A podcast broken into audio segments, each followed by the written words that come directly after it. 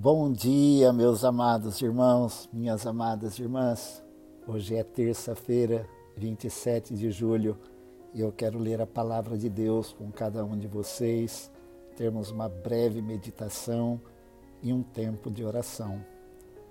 Na carta que o apóstolo Paulo escreve aos Colossenses, no capítulo 1, a partir do versículo 11, ele diz: Oramos também para que sejam fortalecidos com o poder glorioso de Deus, a fim de que tenham toda a perseverança e paciência de que necessitam, que sejam cheios de alegria e sempre deem graças ao Pai.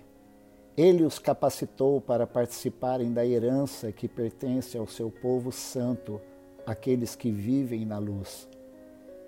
Ele nos resgatou do poder das trevas e nos trouxe para o reino de seu Filho amado, que comprou nossa liberdade e perdoou nossos pecados. O Filho é a imagem do Deus invisível e é supremo sobre toda a criação. Pois por meio dele todas as coisas foram criadas, tanto nos céus como na terra todas as coisas que podemos ver e as que não podemos, como os tronos, reinos, governantes e as autoridades do mundo invisível. Tudo foi criado por meio dele e para ele. Ele existia antes de todas as coisas e mantém tudo em harmonia. Ele é a cabeça do corpo, que é a igreja. Ele é o princípio supremo sobre todos os que ressuscitam dos mortos, portanto, ele é primeiro em tudo. Pois foi do agrado do Pai que toda a plenitude habitasse no Filho, e por meio dele o Pai reconciliou consigo todas as coisas. Por meio do sangue do Filho na cruz, o Pai fez as pazes com todas as coisas, tanto nos céus como na terra isso inclui vocês, que antes estavam longe de Deus, eram seus inimigos, dele separados por seus maus pensamentos e ações. Agora, porém, ele os reconciliou consigo por meio da morte do seu filho no corpo físico. Como resultado, vocês podem se apresentar diante dele santos, sem culpa e livres de qualquer acusação. É preciso, porém, que continuem a crer nessa verdade e nela permaneçam firmes. Não se afastem da esperança que receberam quando ouviram as boas novas que foram anunciadas em todo o mundo e que eu, Paulo, fui designado servo para proclamar. Algo em comum que nós encontramos em várias cartas que o apóstolo Paulo escreve às mais diversas comunidades cristãs é que ele orava constantemente pela igreja. No caso da igreja de Colossos, uma igreja que foi é, provavelmente iniciada por Epáfras, e a fé daqueles irmãos, aquele grupo, cresceu e se fortaleceu de tal forma que o apóstolo Paulo recebeu as boas notícias que chegaram até ele e aquela o evangelho se espalhou através daqueles irmãos e Paulo estava muito grato. Então ele diz, não somente escreveu para é, doutriná-los, para fortificá-los ou para fortalecê-los na doutrina cristã, mas Paulo escreve dizendo que orava por eles. E nesse trecho da sua carta, Paulo diz que orava para que eles fossem fortalecidos no poder de Deus, para que tivessem toda a perseverança e paciência que necessitavam, que fossem cheios de alegria, meu amado irmão, minha amada irmã, essa é a grande necessidade que nós temos de perseverança, paciência e termos motivos para nos alegrar, dando graças a Deus porque Ele nos capacitou para participarmos de uma herança preciosa que pertence ao povo de Deus. O versículo 13 é um clássico quando Paulo diz: Ele nos resgatou do poder das trevas e nos trouxe para o reino do seu Filho amado. Nós fomos resgatados do poder das trevas pelo sacrifício de Jesus Cristo na cruz. E Paulo aqui, eu considero isso um hino ao, à supremacia de Cristo.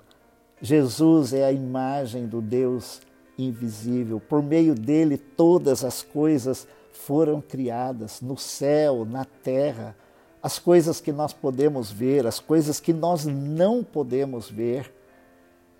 Muitas coisas que nós não podemos ver, as coisas no, no reino espiritual. Jesus, ele governa, ele tem todo o poder, ele rege o universo com o seu poder, porque ele existia antes de todas as coisas. E o apóstolo Paulo diz que ele é a cabeça do corpo, que é a igreja. A igreja é governada por Jesus. Que bom saber a nossa esperança está em Cristo. Nós pertencemos ao corpo de Cristo, que é a igreja. Que privilégio maravilhoso! E nós temos Jesus como cabeça. Ele nos reconciliou com Deus. O apóstolo Paulo diz no versículo 20 que por meio do seu sangue na cruz, o Pai fez as pazes. Ou seja, houve reconciliação na cruz porque nós nos afastamos de Deus por causa dos nossos pecados, mas Deus, o apóstolo Paulo diz lá em Efésios, por causa do seu grande amor com que nos amou, estando nós ainda em pecados, Jesus morreu por nós. Essas pazes que Deus fez inclui eu e você que antes estávamos longe de Deus, éramos inimigos, separados por causa dos nossos maus pensamentos e também das nossas ações. Mas agora Ele nos reconciliou consigo mesmo por meio da morte de Jesus. E como resultado disso, nós podemos nos apresentar diante dele de forma santa, sem culpa e livres de qualquer acusação. Quem nos acusará, quem nos condenará, é Cristo quem nos justifica.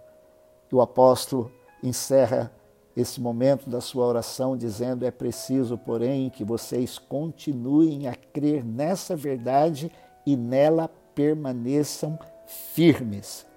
Não se afastem da esperança que receberam quando vocês ouviram as boas novas.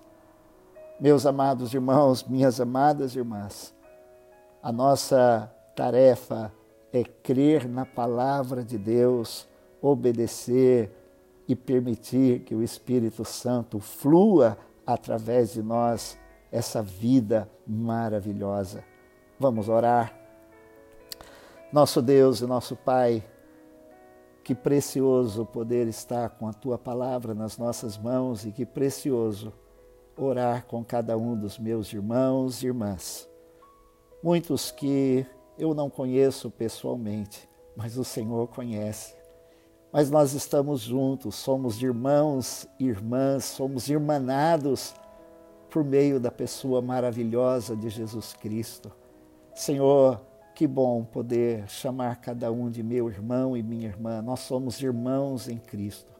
Somos a igreja do Senhor. Jesus é o cabeça. Eu oro então por cada um dos meus irmãos e irmãs para que todos sejamos fortalecidos com poder, a fim de que tenhamos perseverança e paciência e, ó Deus, que também sejamos cheios da alegria do Senhor. Há muitas coisas que tentam roubar a nossa paz e, consequentemente, a nossa alegria, mas a nossa alegria está no Senhor.